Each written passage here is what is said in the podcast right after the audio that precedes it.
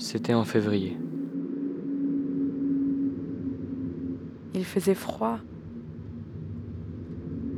La forêt était calme.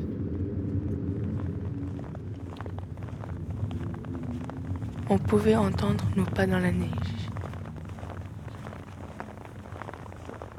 Il y avait Inès, Marie, Oulé, Brian, Rissandra, Gilles Célino, Jenaba, Akoub, Chanel et moi Jessie. On s'était donné rendez-vous dans la forêt, près de l'étang, pour faire une bataille de boules de neige.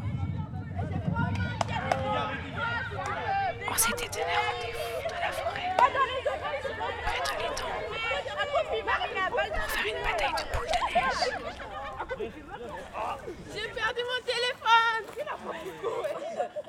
Pendant la bataille, Willy a perdu son téléphone. Tous ensemble, on a cherché partout, partout, sous la neige.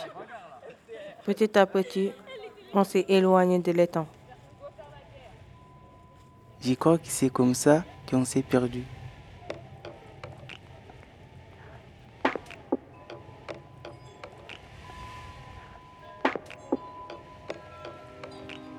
C'est comme ça qu'on a découvert, au fond de la forêt, une abbaye qu'on n'avait jamais vue. Il faisait froid. Alors, on s'est réfugié à l'intérieur.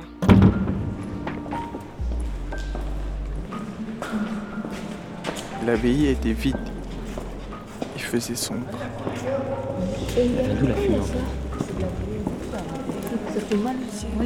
Tout au fond d'une grande salle en pierre, une lumière jaune brillait, comme les rayons du soleil.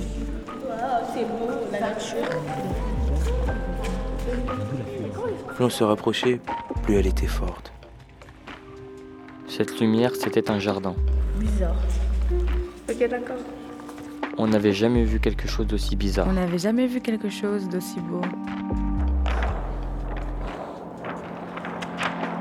Elle était protégée derrière de grands panneaux en plastique.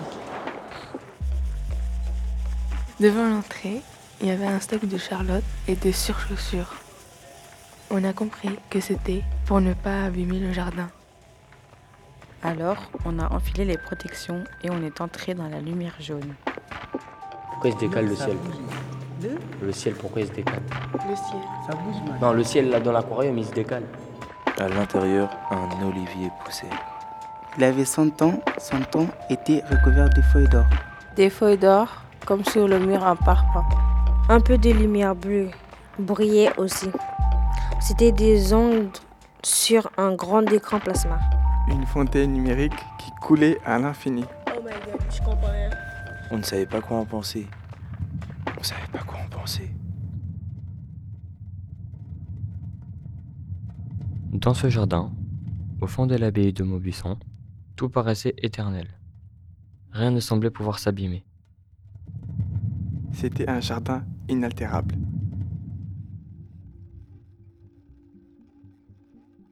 Qu'est-ce qu'on y ferait pousser? Moi, j'aimerais bien mettre ma robe de mariée pour euh, mes enfants et mes petits-enfants puissent les voir.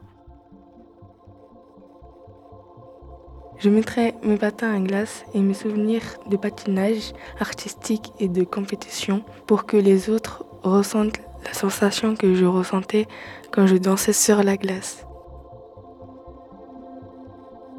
Je mettrai mes grands-parents dans le jardin magique pour qu'ils ne meurent jamais, pour qu'ils restent avec moi pour la vie.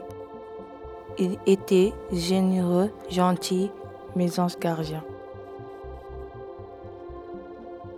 Je déposerai une pierre et un bout de bois pour rappeler aux gens qu'on a commencé de rien et qu'à n'importe quel moment nous pouvons recommencer de rien.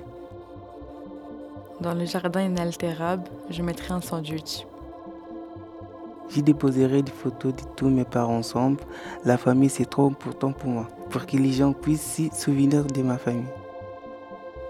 Je mettrai un miroir pour montrer la double face des gens.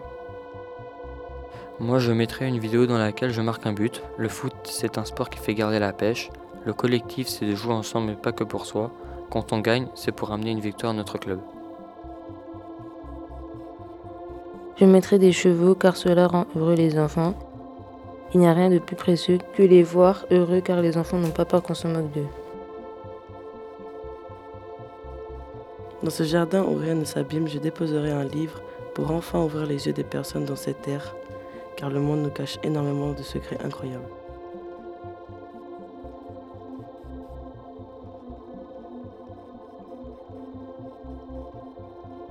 Le jardin inaltérable. Une fiction sonore imaginée d'après la visite à l'exposition d'Hicham Berada à l'abbaye de Maubuisson par les élèves en première année CAP Hôtellerie-Restauration dans la classe d'Estelle Grébon au lycée Escoffier d'Éragny-sur-Marne.